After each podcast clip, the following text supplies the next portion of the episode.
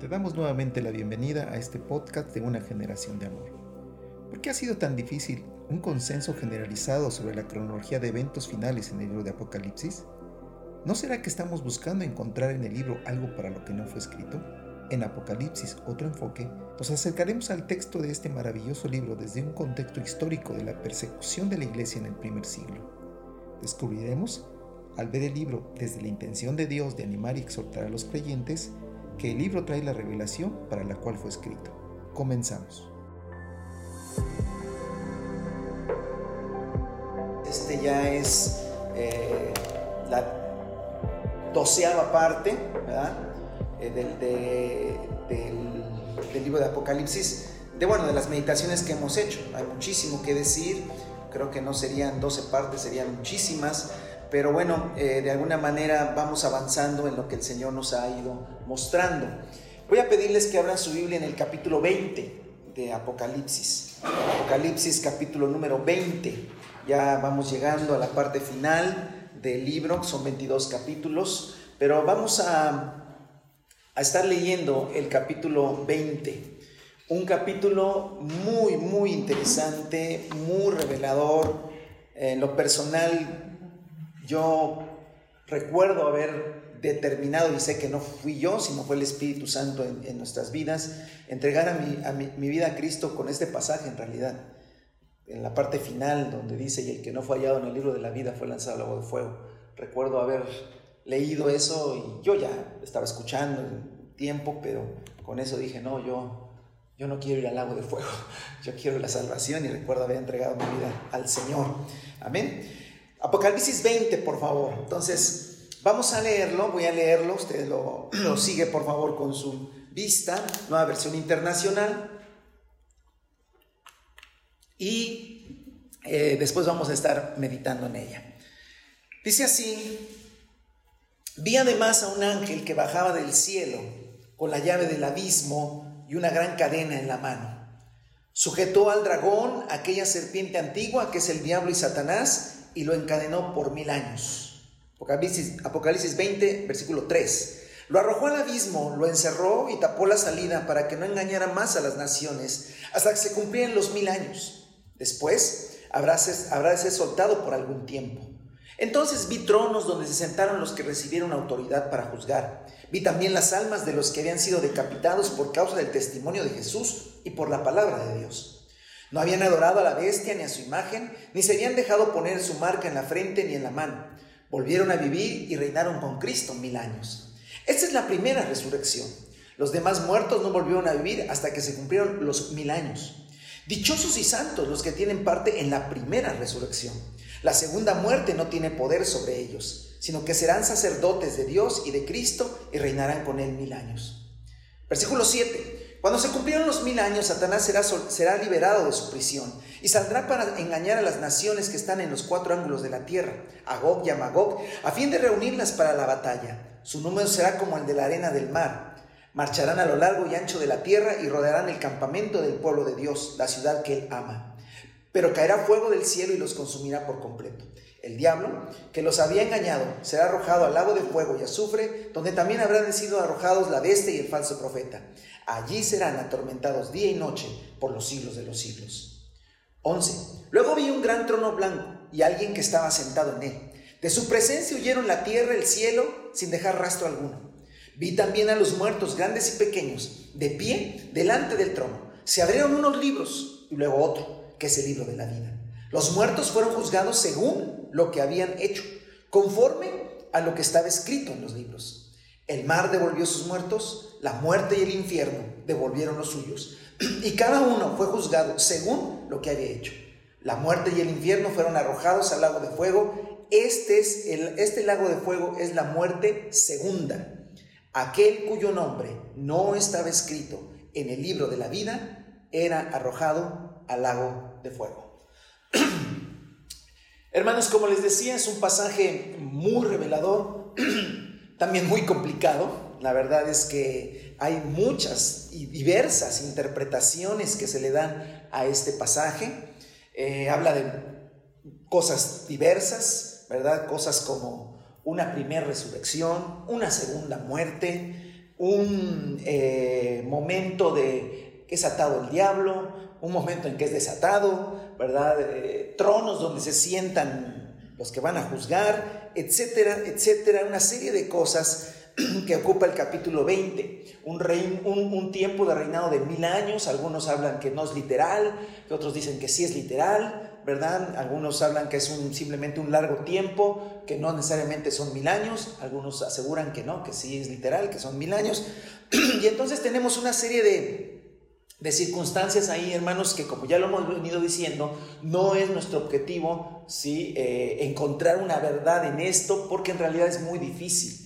¿sí? Es muy difícil. Y como siempre lo hemos venido diciendo, en realidad hay otro enfoque, hay otro enfoque que el libro de Apocalipsis nos da a cada uno de nosotros. Es muy difícil poder entender cómo estructurar cronológicamente todos estos acontecimientos. Pero decía yo, es un pasaje muy revelador, pero es un tanto complicado. Y una de las razones por la que es complicado es porque queremos leer y entender el pasaje sin el entendimiento del reino de Dios. Ese es algo que yo quiero en esta mañana ocuparme en primer lugar. Recordar, porque algunos ya se los hemos compartido y ya lo saben, quizás otros no lo sepan, pero recordar un poquito el entendimiento del reino de Dios y de cómo se manifiesta o se manifestó y se manifestará el reino de Dios. ¿Sí? Hay una cuestión eh, interesante de recordar que si nosotros la traemos a nuestra memoria en esta mañana, nos va a ser más fácil encontrar eh, las verdades, si no todas, algunas del capítulo 20 de Apocalipsis. Principalmente me quiero enfocar en lo de la primera resurrección, la segunda muerte, ese tipo de cosas que ahí se mencionan, ¿sale? Pero antes de eso, es necesario que, recordemos lo siguiente. Vamos a ponerle en la pantalla, ¿verdad? Eh, recordarles que el reino de Dios eh, fue revelado desde el Antiguo Testamento. Pero en, la revelación del Antiguo Testamento ¿sí? no era completa, sino fue hasta que Jesucristo vino, que habló del reino, confirmó muchas cosas que el Antiguo Testamento hablaban del reino, pero obviamente agregó otras cosas, reveló otras cosas que no se tenían contempladas. Y para esto simplemente voy a, a poner un pasaje que, dice lo siguiente, es Lucas 19:11, ahí aparece en su pantalla. Como la gente lo escuchaba, ¿sí? narra Lucas, pasó a contarles una parábola, porque estaba cerca de Jerusalén. Y escuche lo que puse subrayado. Y la gente pensaba, la gente que pensaba en ese momento era gente judía, era gente de Israel que conocía las escrituras del Antiguo Testamento. Por ello ellos tenían un concepto de que los reinos de este mundo estarían vigentes hasta que apareciera el reino de Dios, se manifestaría y los reinos de este mundo terminarían. Entonces, como la gente estaba escuchando a Jesús, veía los milagros, veía lo que estaba haciendo y sabían que era alguien especial, ¿verdad? Entonces la gente pensaba que el reino de Dios iba a manifestarse en cualquier momento. Y entonces el concepto que se tenía eh, desde el Antiguo Testamento es que el reino de Dios aparecería, ¿verdad? E inmediatamente no terminarían los reinos de este mundo, ¿sí? Es decir, el imperio romano, que era el que estaba vigente en ese momento, iba a ser terminado por el Mesías. El Mesías terminaría con los reinos del mundo y el reino de Dios entonces aparecería, ¿verdad? Y ahí se lo pongo en esa gráfica que se le ha enseñado en otras ocasiones, ¿verdad? Donde están los reinos del mundo y continúa eh, termina uno y continúa el otro. Este es el enfoque del reino de Dios revelado en el Antiguo Testamento. Pero, ¿qué pasa? Bueno, pasa lo siguiente, que Jesucristo, la iglesia, los apóstoles, cuando aparecen eh, predicando y enseñando, dicen cosas como estas. Por ejemplo, en Hebreos 6, 5 y 6 dice, aquellos que han sido una vez iluminados, y está hablando de los discípulos del Señor, de la iglesia, de los nacidos de nuevo, que han experimentado la buena palabra de Dios y, vean lo que dice subrayado, los poderes del mundo venidero. Cuando dice que, que nosotros, que la iglesia está experimentando los poderes del siglo venidero, es como una contradicción. ¿Tú cómo puedes experimentar los poderes de un mundo que todavía no viene? Entonces suena, eh, el Evangelio por eso es locura, hermano. El Evangelio por eso rompe con la sabiduría de los hombres. Porque si ustedes ponen atención, ¿tú cómo puedes experimentar los poderes de un mundo que todavía no ha llegado? Porque dice que es un mundo venidero. ¿Sale? Hay otro pasaje, me podría poner muchos, pero solamente pongo este, que está en Mateo 8:29, donde los demonios que poseían una persona, cuando ven a Jesús aparecer, dicen esto, ¿por qué te entrometes, hijo de Dios? ¿Has venido aquí a atormentarnos antes del tiempo señalado? Entonces, en estos dos pasajes encontramos, hermanos, que se, enseña, Jesús, los apóstoles, por la revelación del Evangelio, enseñan que el reino de Dios no iba a aparecer totalmente como está eh, eh, eh, la visión del Antiguo Testamento, sino que iba a aparecer de esta manera. ya en Juan 17, 14 y 15 también el Señor orando dijo, y el mundo los ha odiado porque no son del mundo como tampoco yo soy del mundo. No te pido que los quite del mundo, sino que los protejas del maligno.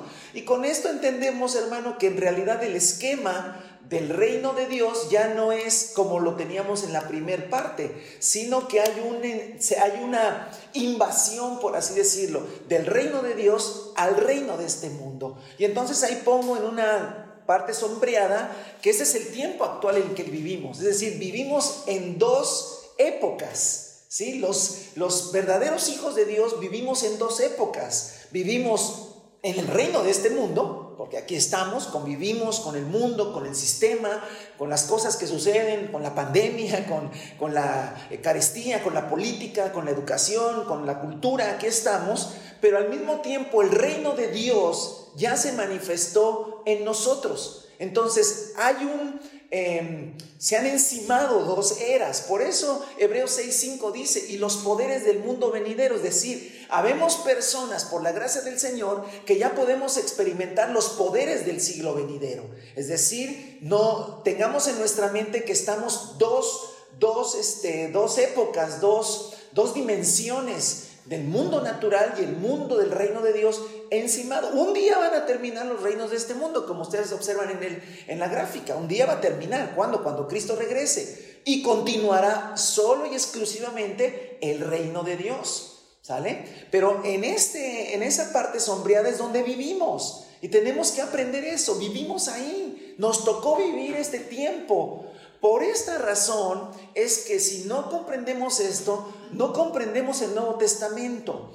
En, ocasiones eh, leemos pasajes que dicen una cosa y otros pasajes que hablan de lo mismo, pero que lo, lo ubican en, un futuro. A ver, hay cosas que la escritura dice como en un presente y hay cosas que dicen de lo mismo, pero en un futuro. Y a veces hay una confusión, decimos, bueno, esto es presente o es futuro. Y bueno, ya, ya ve que encontramos quien dice, no, esto es presente y quien es solo presente y piensan que esto no va a ser en el futuro. O hay quien es futurista y todo lo manda al futuro y nada lo entiende en el presente. Y a veces hasta hay eh, contiendas doctrinales sobre esto. La realidad, la realidad es que las cosas de Dios son presentes y son futuras. Y son presentes y futuras por esto que estamos viendo ahí en la, en la gráfica, ¿sí? Que los reinos de este mundo, sigue presente el reino, estamos aquí, pero al mismo tiempo el reino de Dios ha venido en nuestra vida, en nuestro corazón, en nuestro espíritu, y entonces podemos disfrutar los poderes del siglo venidero. ¿Sale? Eso es importante. Por esta razón yo le voy a pedir que tome su Biblia porque vamos a a, analizar esto con algunos pasajes. Por ejemplo, ¿somos reyes y sacerdotes? A ver, Primera de Pedro, ahí, sí le voy a pedir que, tome su Biblia, vamos a trabajar un poquito con, con, la palabra. Acompáñeme a Primera de Pedro, capítulo 2, ¿sale? Primera de Pedro, capítulo 2, dice así en los versículos 5 y 9. Dice Pedro, pues el 4 dice, Cristo es la piedra viva, rechazada por los seres humanos, pero escogida y preciosa ante Dios al acercarse a Él. También ustedes son como piedras vivas, con las cuales se está edificando una casa espiritual. De este modo llegan a ser un sacerdocio santo para ofrecer sacrificios espirituales que Dios acepta por medio de Jesucristo. Pedro enseña en el versículo 5 que nosotros somos sacerdotes del Dios Altísimo. Luego dice el 9. Pero ustedes, hablando de toda la iglesia, son linaje escogido, ¿qué? Real sacerdocio, nación santa, pueblo, etcétera, etcétera. Entonces, primera de Pedro nos enseña que hoy en la actualidad nosotros somos sacerdotes del Dios altísimo. Amén. Ahora, si vamos a Apocalipsis 1, en Apocalipsis 1, ¿sí? Es importante que, vean los tiempos en los verbales en los que están las, los pasajes. Dice el 6, al que nos ama y por su sangre nos ha librado de todos nuestros pecados, al que ha, hecho, al que ha hecho de nosotros un reino, sacerdotes al servicio de Dios su Padre, a Él sea la gloria y el poder por los siglos de los siglos. Amén. Y entonces encontramos que hay una verdad de que somos reyes y sacerdotes hoy, en la actualidad, en el presente. Pero ¿qué dice Apocalipsis 5? ¿Sí? Ahí es donde empieza uno, como dicen los chavos, a sacarse de onda, ¿no? ¿Por qué? Porque ahora en Apocalipsis 5, ¿eh? versículo 10, dice lo siguiente. Eh, dice, bueno, habla de que el, de, digno es de romper los sellos desde el versículo 9 y con su sangre nos compraste para Dios gente de todo pueblo, raza, etc. De ellos hiciste un reino y los hiciste sacerdotes al servicio de nuestro Dios y reinarán sobre la tierra. Y empieza a mandar ahora en al futuro este asunto de real sacerdocio. ¿sí? Ya lo empieza a mandar al futuro. Y si vamos al capítulo 20, que ya lo leímos, pero que tenemos que, ya lo leímos, pero tenemos que volver a recordar, capítulo 20 de Apocalipsis, versículo 6, ¿verdad? Terminaremos eh, viendo lo que dice que es futuro totalmente. Dice el versículo 6, dichosos y santos los que tienen parte en la primera resurrección, la segunda muerte no tiene poder sobre ellos, sino que serán sacerdotes de Dios y de Cristo y reinarán con él mil años. Observa, observa cómo se habla de un sacerdocio presente y de un sacerdocio futuro. Y uno entonces cuando lee algún pasaje y se le enseña que somos sacerdotes, hoy de repente ve y lee en Apocalipsis que es en el futuro y dice, creo que me han engañado, ¿verdad? Creo que nos están engañando diciendo que somos sacerdotes cuando en realidad no lo somos. Vamos a ser sacerdotes, ¿verdad? Y a lo cuando alguien se ha enseñado solamente que va a ser sacerdote en la eternidad, de repente lee Primera de Pedro 2.9 dice, pero ¿cómo, Si somos sacerdotes actualmente, bueno, ya no entendí. Bueno, el asunto no es tan complicado. El asunto es que los poderes del siglo venidero ya se han hecho presentes en nosotros. Y esto es maravilloso. ¿Por qué? Porque hoy somos sacerdotes y seremos sacerdotes por toda la eternidad. Vamos a otro, por ejemplo, sentados con Cristo en los cielos, ¿no? Que se nos ha dicho, eh, sentados con Cristo en los cielos. Efesios capítulo 2, ¿sí? Y todo esto nos va a ayudar para entender un poquito más Apocalipsis 20. Efesios capítulo número 2 dice lo siguiente en el versículo 6, pasaje muy conocido por algunos, ¿verdad? Dice, y en unión con Cristo Jesús, Dios nos resucitó y nos hizo sentar con Él en las regiones celestiales.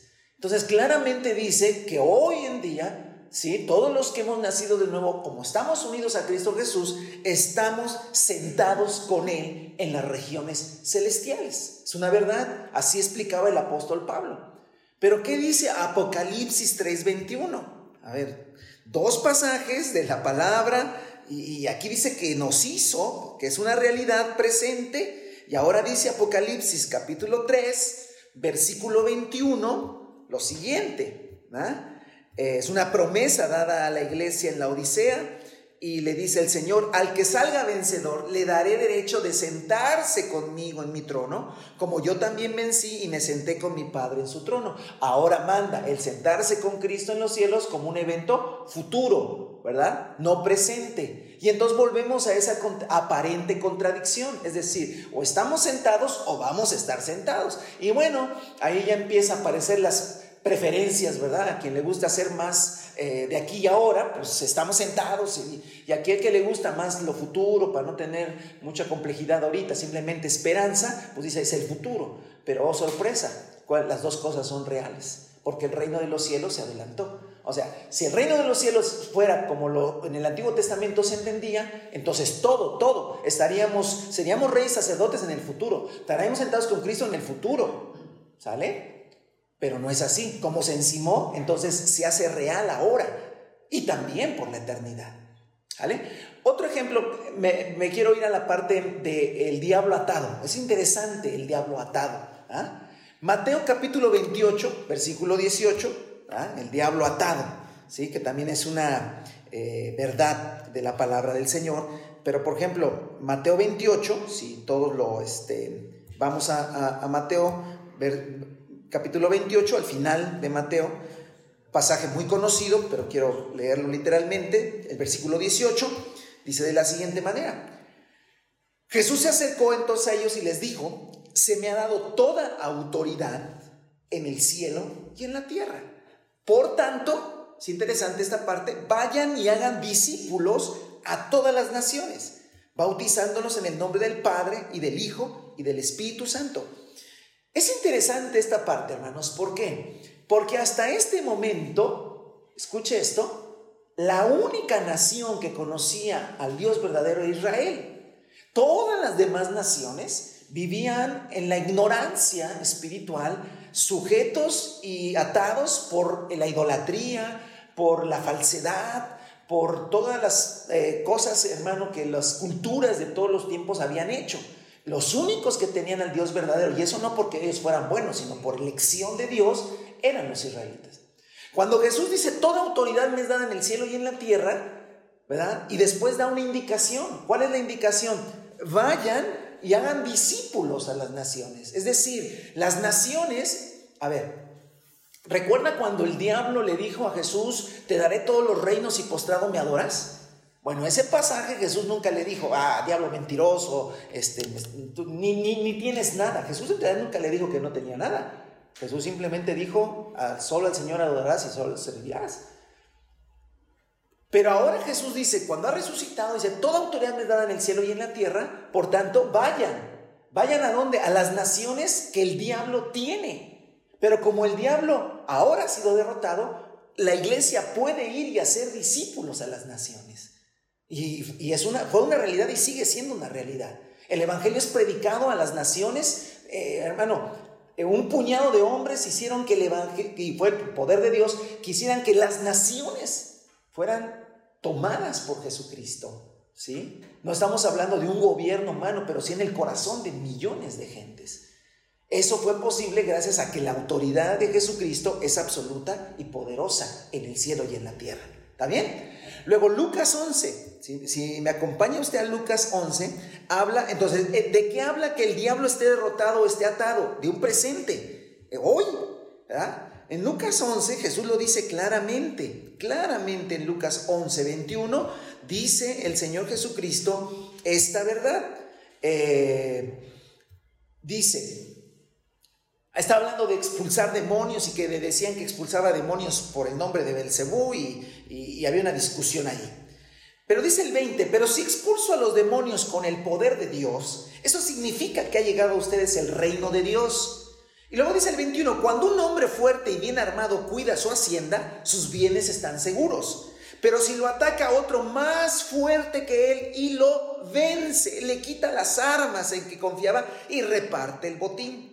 El que no está de mi parte está contra mí y el que conmigo no recoge esparce. ¿Qué está diciendo el Señor Jesús? Está diciendo, yo vengo con el poder de Dios, el reino ha llegado y al diablo yo ya lo, lo, derroto, lo ato y reparto sus bienes. Entonces, hermano, Jesús no está hablando de un futuro, está hablando de una realidad presente. El diablo ha sido atado en una realidad presente. Pero, si nos vamos a Apocalipsis 20, ¿verdad? Otra vez, al pasaje que, que de hecho es nuestro objeto de estudio, encontramos que dice en Apocalipsis 20, versículo 1 y 2, ¿verdad? Algo que vi además a un ángel que bajaba del cielo con la llave del, abismo y una gran cadena en la mano. Sujetó al dragón, aquella serpiente antigua que es el diablo y Satanás, y lo encadenó por mil años. ¿no? Entonces, eh, hablamos otra vez. ¿Estaba atado o estará atado o cómo es el asunto? Entonces, volvemos a toda esta connotación de cosas presentes y futuras. Y, usted que lee el Nuevo Testamento y que enseña el Nuevo Testamento no puede olvidar esto porque entonces no le va a entender. tiene que entender que el reino de los cielos se adelantó, invadió. Todavía no termina el reino de los hombres y ya está el reino de Dios. ¿En dónde está? En nosotros, los que le hemos conocido. Pero me quiero ir a, algo que es a donde quiero llegar. Resucitados. A ver, dice Colosenses 2, vamos a esta última de esta lámina, Colosenses 2, lo siguiente. En Colosenses 2, versículo 12, eh, dice lo siguiente. Colosenses 2, 12, ¿vale? Yo ya estoy aquí. Ok, dice así de esta manera. Un poquito antes siempre leo como para que tengamos el contexto. Está hablando del nuevo nacimiento, de ser circuncidados no por mano humana, sino despojarnos del cuerpo pecaminoso. Esta circuncisión le afectó a Cristo.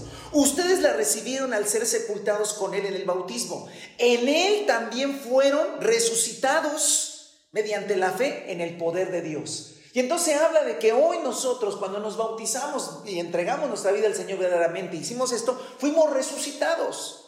Entonces quiere decir que ya estamos resucitados, según lo que dice. Es más, en el capítulo 3, versículo 1, que hicimos un ejercicio hace poco, ¿verdad? Dice ya que han resucitado con Cristo, busquen las cosas de arriba donde está Cristo sentado a la derecha de, Dios.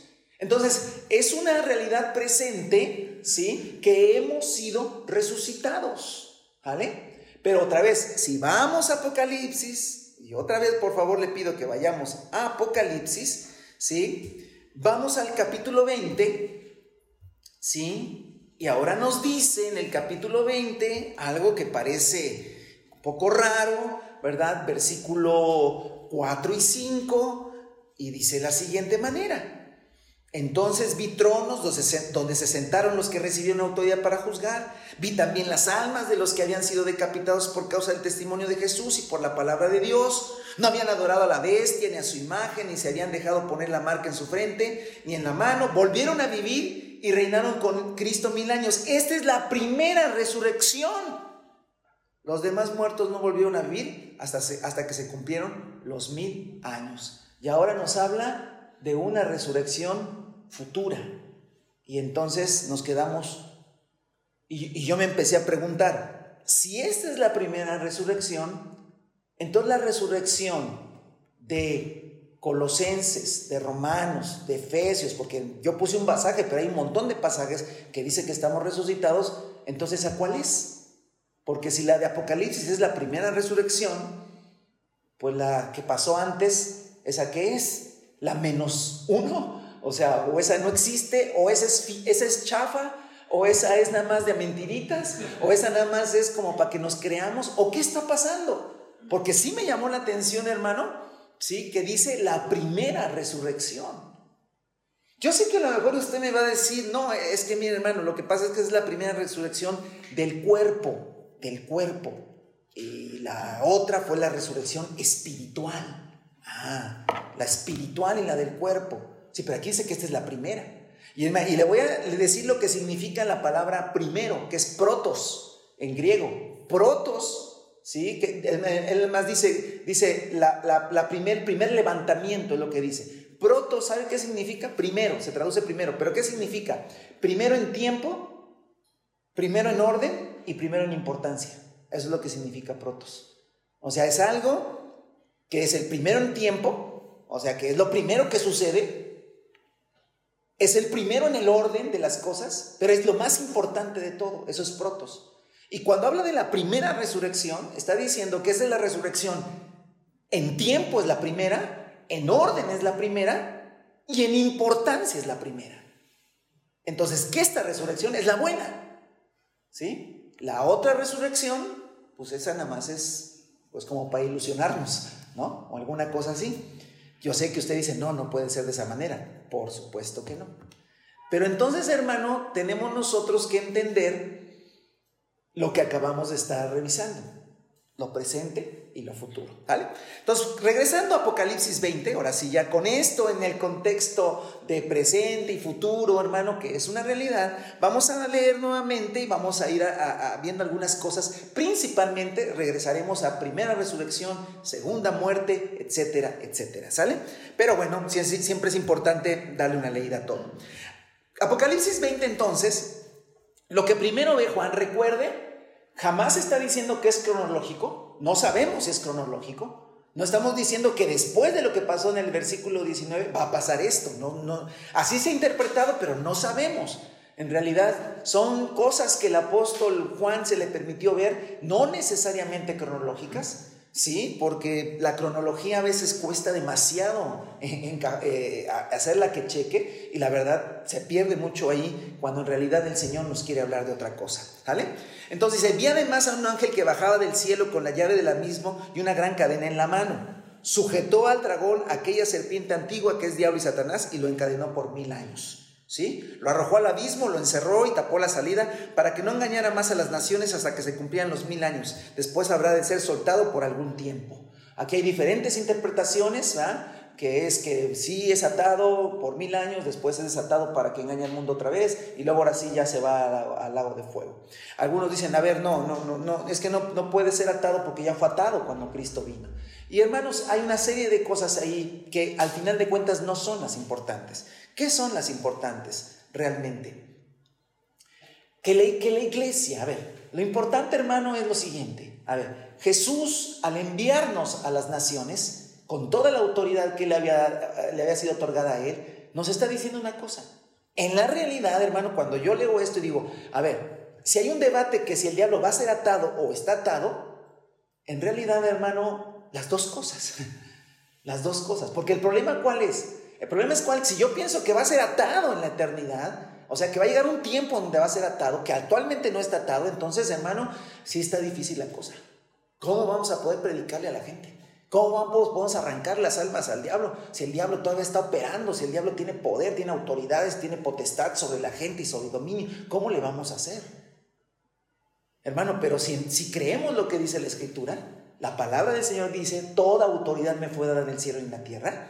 Y el hombre fuerte ha sido vencido por alguien más fuerte que él y despoja, le despoja de sus bienes. Si nosotros tenemos eso en cuenta, hermano, y que el libro de Apocalipsis tal vez nos esté recordando eso, Tal vez porque recuerde que fue escrito una generación de gente sufriente, perseguida, ¿verdad? Y entonces este pasaje revelador de algo que sucederá en la eternidad, tal vez en algún momento, ¿verdad? Pero que nos está recordando que, que Dios ata al enemigo, que Dios derrotó al enemigo y que lo puede atar y desatar a su antojo.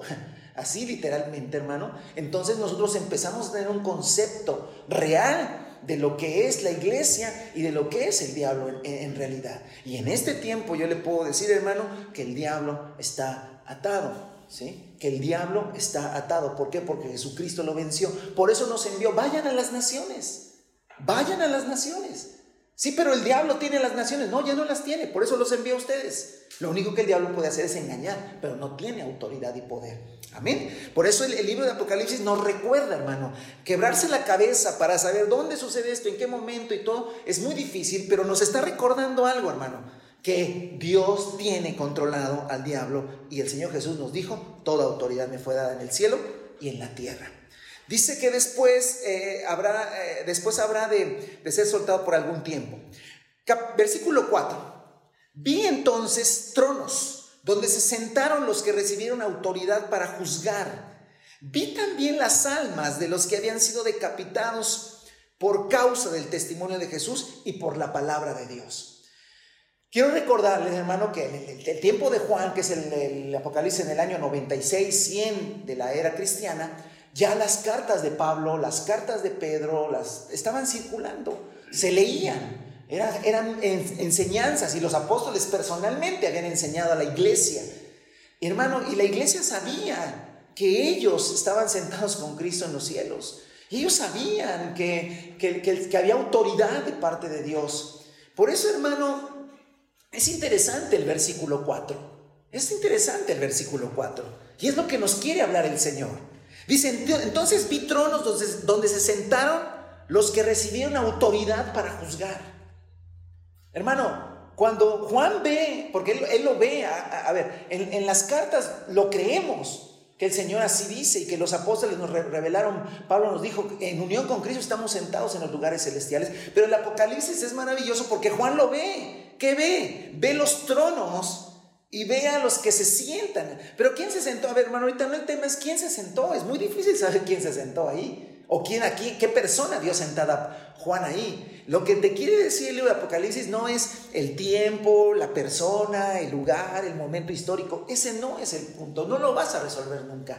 Lo que te está revelando, porque el, Apocalipsis es para animarte, para, para que sepas en realidad lo que estás viviendo tiene una trascendencia eterna, te está diciendo que sentarse, sentarse con Cristo en un trono no es para descansar. Sentarse en un trono con Cristo no es solamente para decir, ay, aquí estoy seguro con Cristo. ¿verdad? No. Es porque recibieron autoridad para juzgar. Entonces el tema aquí es que si hoy se nos dice que estamos sentados eh, con Cristo en los cielos, es porque entonces tenemos que autoridad. Y aquí el libro de Apocalipsis te revela que Él vio los tronos, Él vio a la gente que se sentaba y Él nos vuelve a decir, recibieron autoridad para juzgar. Dice, vi también las almas de los que habían sido decapitados por causa del testimonio de Jesús y por la palabra de Dios no habían adorado a la bestia ni a, su imagen, ni se había dejado poner su marca en la frente ni en la mano. Volvieron a vivir y reinaron con Cristo mil años. A ver, es interesante aquí otra vez. Como Juan acaba, de ver todo lo que tiene que ver con el reinado del anticristo, él dice que se le permitió ver las almas de los que habían sido decapitados. Y que entonces habían muerto por el testimonio de Jesús y por la palabra de Dios. No habían adorado a la bestia ni la imagen, ¿sí?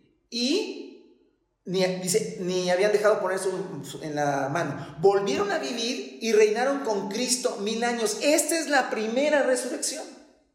¿Sale? Entonces, uno diría, bueno, entonces nada más en la primera resurrección van a participar los que fueron muertos por eh, la bestia, los que fueron decapitados, y todos los que murieron sin ser decapitados, todos los eh, creyentes que murieron en su cama, eh, rodeados de sus nietos y todos despidiéndose del abuelo y a él no le cortaron la cabeza, ¿ese no va a resucitar en la primera resurrección? No, no, ¿por qué? Porque mire, esto del anticristo y de la marca no ha sucedido todavía. Pero ya desde el libro de Apocalipsis, cuando el, Señor le, le, enviaba mensajes a las iglesias, yo quiero que vaya conmigo a Apocalipsis 2, ¿sí? Apocalipsis 2.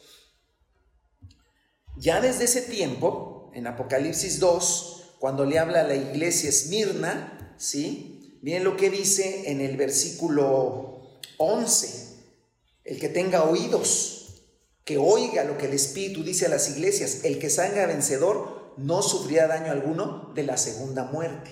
¿sí? Es decir, el pasaje dice, esta es la primera resurrección y los dichosos los que participan de la primera, primera resurrección porque no experimentarán la segunda muerte. Entonces ya desde ese tiempo se hablaba de la primera resurrección que evitaba la segunda muerte.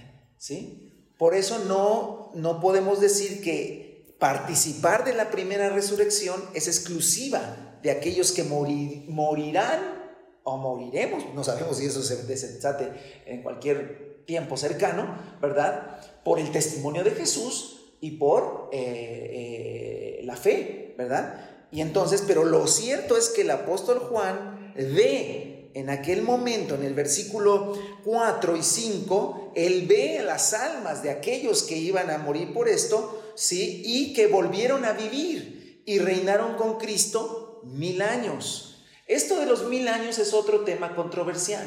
Algunos dicen que no son mil años literales, algunos dicen que es simplemente es una forma de hablar de un largo tiempo. Y, y, bueno, ahí hay también diferentes interpretaciones de esto. Hermano, cosas hasta por las cuales se han dividido iglesias y movimientos cristianos por ser milenialistas, postmilenialistas, premilenialistas y bueno, un asunto que en realidad no tiene la mayor importancia. Pero sí tiene importancia lo que dice a continuación, que es el mensaje realmente que el Señor nos quiere dar. Dice, esta es la primera resurrección. Los demás muertos no volvieron a vivir hasta que se cumplieron los mil años. Si lo queremos tomar como un largo tiempo, esto diría, esta es la primera resurrección, los demás muertos no volvieron a vivir hasta que se cumplió un largo tiempo. Pero dice el 6, dichosos y santos los que tienen parte en la primera resurrección. La segunda muerte no tiene poder sobre ellos, sino que serán sacerdotes de Dios y Cristo y reinarán con Él mucho tiempo, o mil años, como lo quiera usted llamar. Y aquí me quiero centrar, hermanos, aquí me quiero centrar en esta mañana, en esto de la primera resurrección, la segunda muerte, etcétera, etcétera. Porque si usted presta atención o prestó atención desde el principio, se está hablando de la primera resurrección y luego dice el versículo 6, dichosos y santos los que tienen parte en la primera resurrección. La segunda muerte no tiene poder sobre ellos. Y si leemos más abajo, al final de este capítulo, habla cuál es la segunda muerte, ¿sí?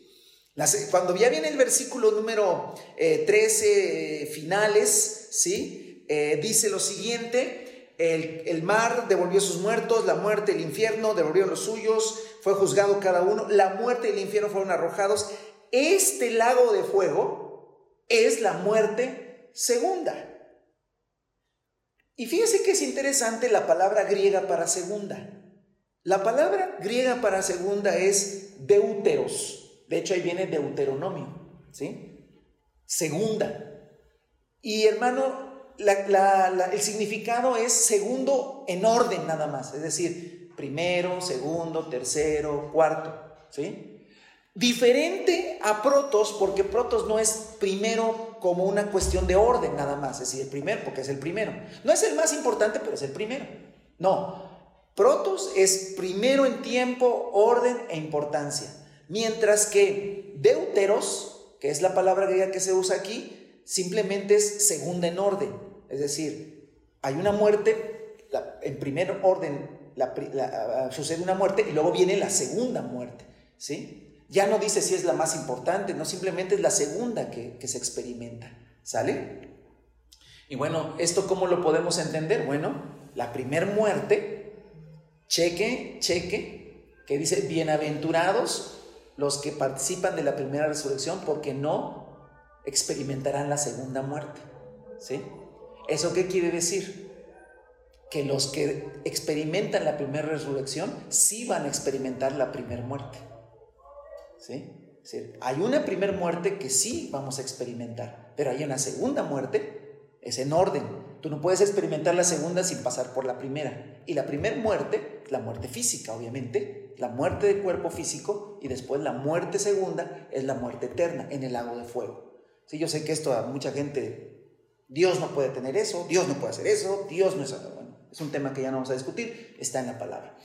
Y habla acerca de la muerte segunda. Y el libro de Apocalipsis dice que es una dicha y es una cosa maravillosa no participar de la segunda. ¿Sí? Y para no participar de la segunda muerte, ¿qué se necesita? Que nuestros nombres estén escritos en el libro de la vida.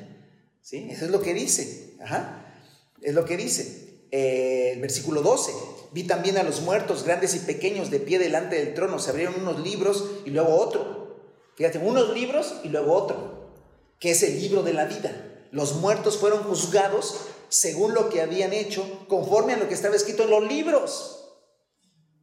Interesantísimo, hermano. Resulta que hay unos libros donde está escrito todo lo que los hombres han hecho.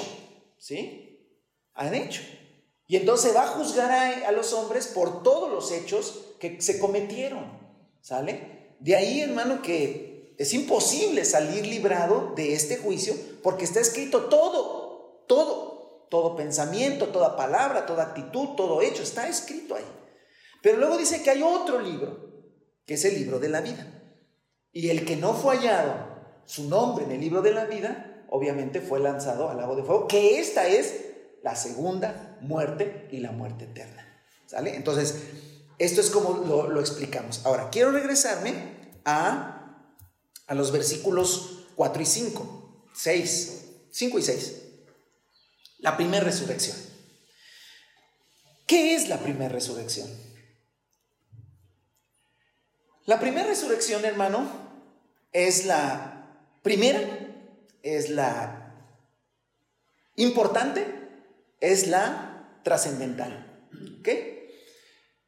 Pero esa primera resurrección es física, es la resurrección física, es decir, mm, eh, morimos y, unos resucitarán, y por eso es primera, porque resucitamos primero, luego resucitarán los otros para ir a la muerte eterna. Creo que ahí es donde empezamos a equivocarnos y empezamos a hacernos un nudo cuando la verdad no lo es. Muy sencillo. ¿Por qué?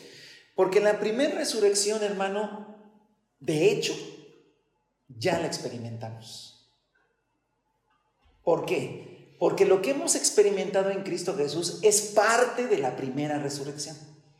O sea, la primera resurrección, hermano, otra vez volvemos al mismo tema. Si fuera el concepto Antiguo Testamento, la primera resurrección sería futura. Pero como el reino de los cielos se adelantó y está presente en nuestro tiempo, por eso los apóstoles, por eso la, doctrina apostólica del primer siglo es evidente, alguien puede discutir ese tema, pero es que es evidente que para ellos había una resurrección, se había efectuado una resurrección. No era un simbolismo, no era una manera de explicar la vida nueva, no, no, no. Para ellos estaban seguros que había, se había efectuado una resurrección. Y entonces esta resurrección que tú lees en Efesios, en Colosenses, en Romanos, que tú hablas una y otra vez la resurrección, buscan una este, concordancia de la palabra resurrección, en el Nuevo Testamento te va a aparecer un montón de veces en las cartas. Entonces, todo eso que era, si la primera está en Apocalipsis 20 y es algo futuro, entonces, ¿dónde, dónde queda toda esa resurrección de la que la... Ah, es de mentiritas. Ah, es nada más fingido. Ah, es un asunto nada más espiritual. No, no, no, no, no, porque entonces perdemos toda la esencia. Ellos estaban seguros de estar resucitados. Estaban seguros de estar resucitados. ¿Sale? Por eso cuando se habla de la primera resurrección se usa la palabra protos. ¿Sí? Porque es la resurrección más importante. Eh, eh, eh, entendamos una cosa.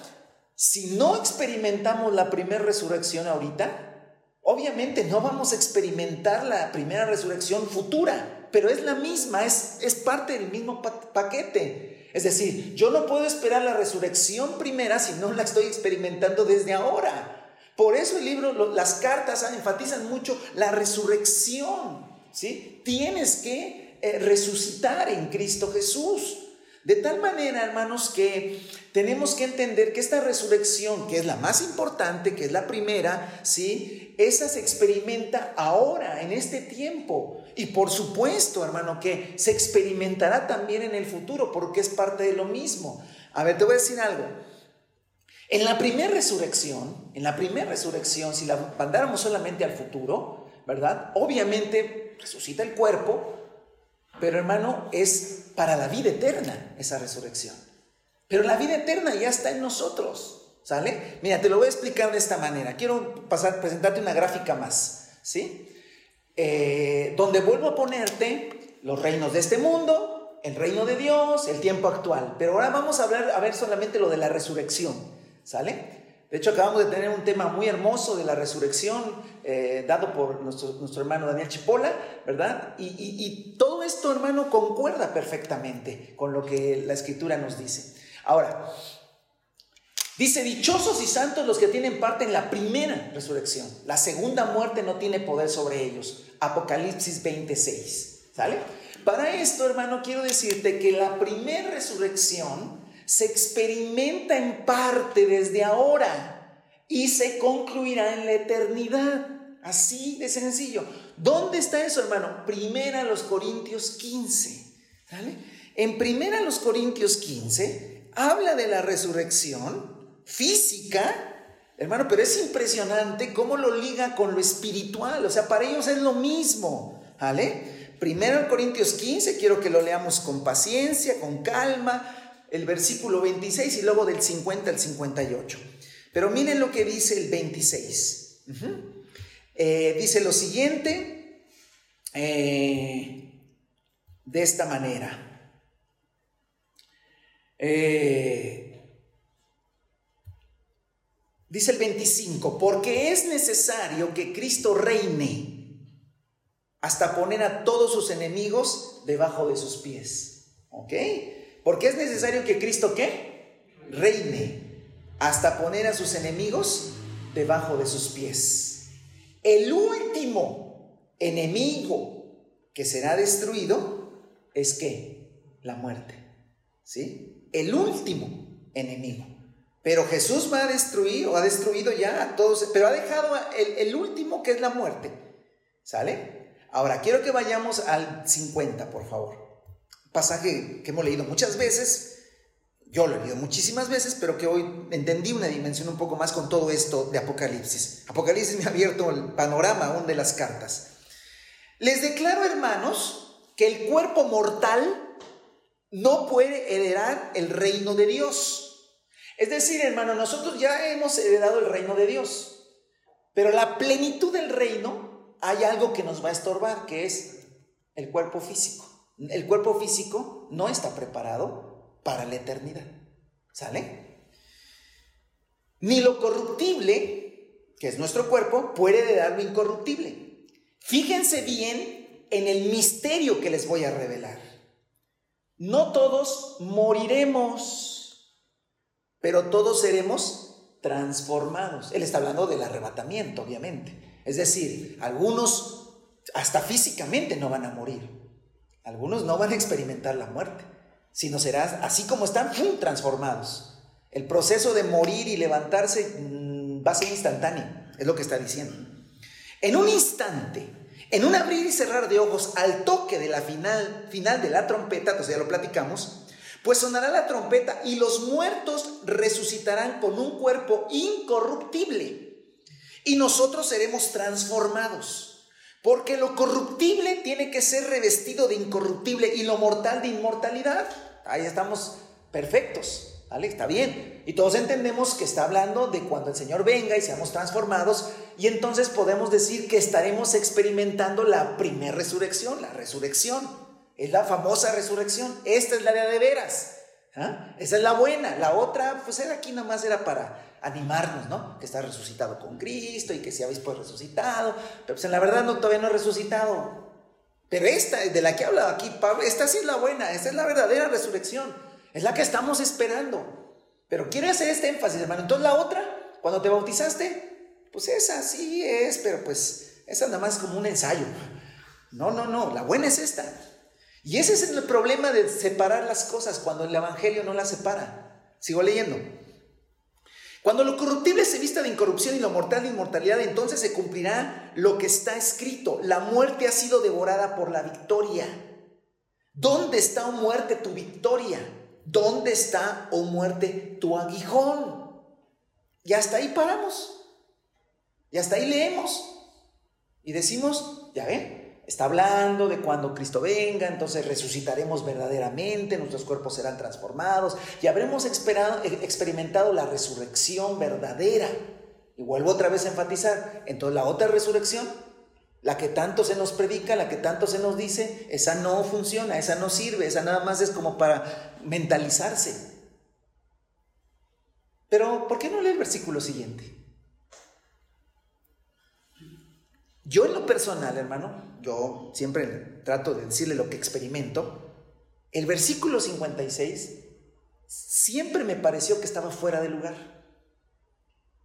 Porque está hablando de resucitar y que Cristo venga y que... Y luego sale con que el aguijón de la muerte es el pecado y el poder del pecado es la ley. O sea, el asunto de la ley ahorita como para qué lo saca Pablo. O sea, ¿qué tiene que ver ahorita la ley si estamos hablando ya de la resurrección? Ah, Hermano, porque Pablo tenía muy claro que, que la resurrección física de nuestros cuerpos simplemente es la continuidad de la resurrección que experimentamos al haber muerto al pecado y al haber muerto a la ley, porque el aguijón de la muerte es el pecado, ¿sí? Es decir, lo que, lo que me va a llevar a la muerte eterna es el pecado. Y el aguijón de la muerte es el pecado y el poder del pecado es la ley. Pero si yo he muerto a la ley y he resucitado en Cristo Jesús, luego entonces ya estoy participando de la primera resurrección, la más importante, la que tiene mayor trascendencia, la que tiene que suceder antes de cualquier otra cosa. Y cuando Cristo venga, simplemente será la resurrección y la transformación de mi cuerpo, no de mi mente, no de mi corazón, Ese ya fue transformado, ese ya experimentó resurrección, ese está viviendo en la resurrección. Lo único que falta, hermano, lo único que te falta a ti y que me falta a mí es que este cuerpo se ha transformado, porque ya fue transformado internamente. Por eso los apóstoles le llamaban resurrección. No, no, no le llamaban media resurrección o aparente resurrección, no, para ellos es resurrección. Porque la resurrección en Cristo tiene que ver con una transformación física y espiritual. Ahora, la física ya sucedió. La, perdón, la espiritual ya sucedió. La física, esa dice que falta un poco. Esa la, la dejó el Señor, ahí la dejamos. Esa la vamos a hacer al final. ¿Sí? Al final. Porque lo más importante ya sucedió, que es la transformación espiritual. Pero es un mismo paquete. Por eso la primera resurrección se experimenta desde ahora y se concluirá en la eternidad con un trámite que es el cuerpo. El cuerpo es el único trámite que falta, ¿sí? Porque lo demás ya está hecho. ¿eh? Por eso, hermano, y aquí viene lo maravilloso. Como nos, a ver, por eso dice el libro de Apocalipsis, ¿verdad? Esa es la primera resurrección y reinarán. O sea, el libro de Apocalipsis está diciendo, al final de los tiempos, ¿verdad? Serán, serán transformados, serán, van a experimentar la primera revolución y reinarán. Y quiero decirte una cosa, hermano. Hay, un, hay una secuencia en todo el Nuevo Testamento que está en Apocalipsis, que es la siguiente. Tú tienes que morir para ser sepultado, para que te resuciten y para que entonces ejerzas autoridad. Así. Y eso dice Apocalipsis. Mueren los decapitados. Vea, cómo usa. Usa el, acontecimiento de los decapitados por el anticristo para volvernos a decir la secuencia. Y se pusieron tronos. Y no las almas de los decapitados, muertos, que volvieron a vivir, resurrección, y reinan. Y es exactamente lo que las cartas nos dicen a nosotros, que estamos, que morimos en Cristo para resucitar, ser sepultados con Cristo, resucitar en Cristo y reinar con Cristo desde ahora ejerciendo autoridad. Lo mismo Hermano, aquí es lo maravilloso. Lo mismo que dice Apocalipsis que va a suceder en la eternidad, es lo mismo que dicen las cartas que está sucediendo ahora con nosotros. Y entonces el libro de Apocalipsis te está diciendo, sigue adelante, tú estás resucitado con Cristo, reina, gobierna. Oiga, pero mi cuerpo me estorba, sí, estorba, pero manténlo crucificado con Cristo. Al final, ese estorbo que tenemos, que sí es un estorbo, que es nuestro cuerpo, también va a ser. Y se dirá dónde estaba muerte tu aguijón o sepulcro tu victoria. Pero lo más importante, hermano, a ver, lo más importante es que la segunda muerte ya no va a operar en nosotros. ¿Por qué? Porque el aguijón de la muerte, que es el pecado, y el poder del pecado, que es la ley, para nosotros ya no opera. Porque nosotros vivimos por el Espíritu. Entonces, hermano, el libro de Apocalipsis te anima a seguir adelante practicando lo que actualmente ya debes estar practicando. ¿sí? Considerarte muerto en Cristo, sepultado en Cristo, resucitado en Cristo y vivir en el poder de la resurrección de Cristo y ejercer esa autoridad, ¿sí? Por la cual el Señor nos ha revestido a todos, ¿verdad? Al ser resucitados en Cristo. Oiga, pero, pero falta el... Sí, sí. Yo no le estoy diciendo que el reino de Dios está totalmente revelado. Es evidente que falta la transformación de nuestro cuerpo. Pero no le llame a la transformación de nuestro cuerpo la resurrección verdadera, porque entonces no entendimos nada del Evangelio. Porque hermano, debemos entonces entendernos y vernos que de verdad estamos resucitados en Cristo Jesús. Yo le invito a que regresemos a Apocalipsis y concluyamos esta, esta mañana. Amén.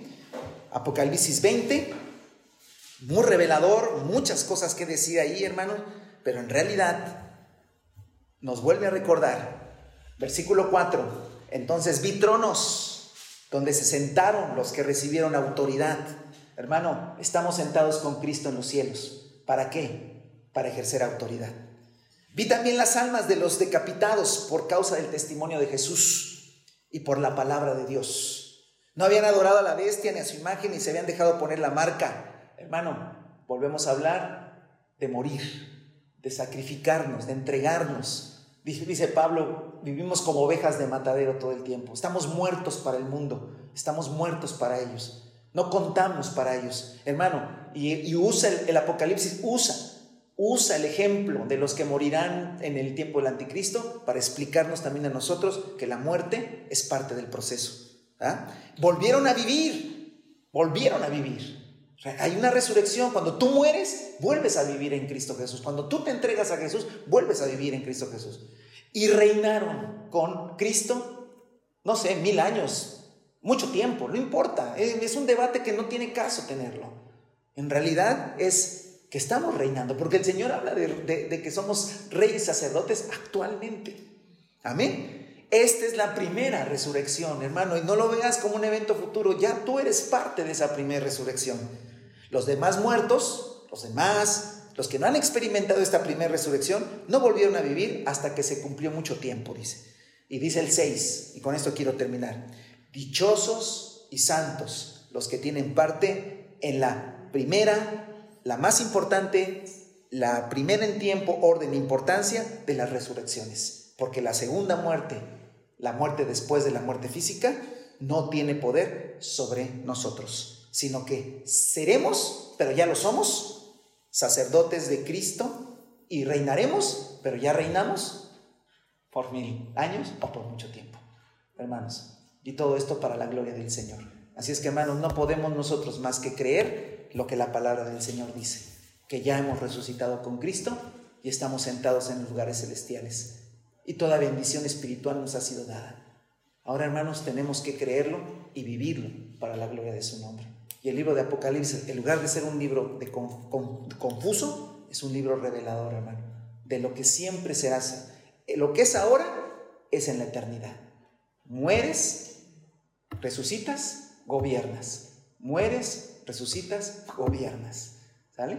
Aquí ahora y en la eternidad también. Mueren, resucitan y gobiernan. El diablo está atado, hermanos, porque el Señor nos dijo, vayan y disipulen a las naciones. Mucha gente, hermano, mucha gente va a ser conquistada por el Evangelio. Nunca piense que no se va a poder. ¿Por qué, hermanos? Porque toda autoridad la tiene el Señor.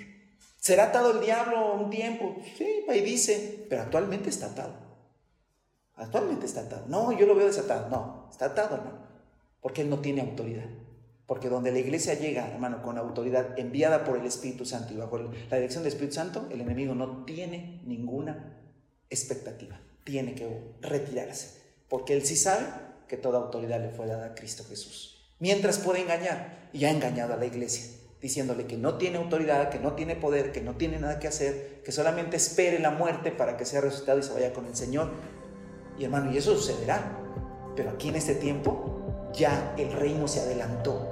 Todo lo que está en el futuro está en el presente para nosotros. Que el Señor, hermano, nos revele su palabra en los corazones.